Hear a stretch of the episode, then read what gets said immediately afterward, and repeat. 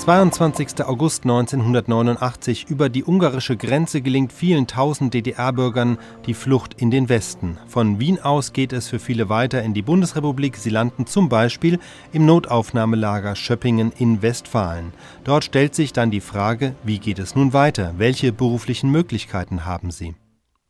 Ein ständiges Kommen und Warten im neuen Aufnahmelager Schöppingen in Westfalen. Dort war mein Kollege Hans Linketscher, er ist soeben zurückgekehrt.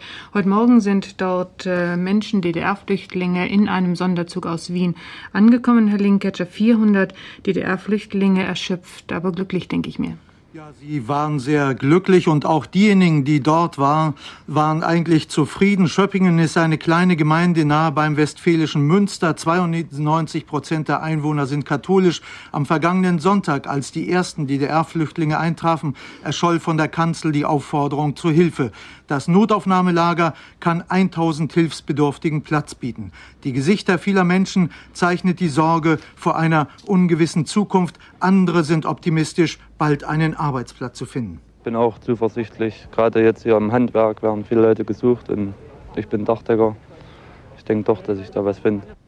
Viele Übersiedler sind, so die Bundesanstalt für Arbeit in Nürnberg, unterqualifiziert beruflich. Glauben das die Betroffenen auch?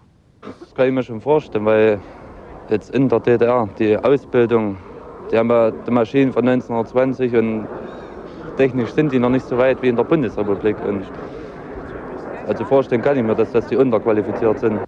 Ein anderer. Ich bin 18 Jahre, Maschinenanlagenmonteur, habe in den letzten zwei Tagen schon drei Arbeitsangebote bekommen, seitdem ich angekommen bin. Hier kamen so Kleinbetriebe, die Schlosser oder Maschinenanlagenmonteure mit Schweißerpass suchen. Das alles habe ich und ich werde aber sehen, ich möchte gerne nach Koblenz, weil dort meine Oma lebt. Und naja, ich bin hoffnungsvoll. Ich denke, es geht klar hier. Auch Bundesbildungsminister Jürgen Möllemann ist optimistisch. Eines ist ganz gewiss sicher. Ein Land wie die Bundesrepublik Deutschland mit einer äh, erstklassigen Bildungs- und Weiterbildungsinfrastruktur muss es doch leisten können, Menschen weiter zu qualifizieren. Die jetzige Zeit, die Umstände bestimmen Schicksale. Ein Familienvater, der allein auf Urlaub in Ungarn war, hat sich dort zur Flucht entschlossen und Frau und zwei Kinder in der DDR zurückgelassen. Was empfindet er im Westen? Er ist überwältigt mit dem, was es hier also, unglaublich. Glauben Sie, dass es Ihnen gelingen wird, Ihre Familie so bald als möglich nachzuholen? Ich hoffe es. Ich hoffe es. Ein anderer hat er das Gefühl, im sogenannten Goldenen Westen zu sein? Goldenen Westen, ich, also ich halte von der Meinung nicht viel von Goldenen Westen. Ich meine, hier muss gearbeitet werden, hart gearbeitet werden und wer hier was werden will, der muss einem wirklich ran. Und meine Devise ist, so schnell wie möglich einen guten Job kriegen. Was sind Sie von Beruf? Ich bin Hauer und Schlosser.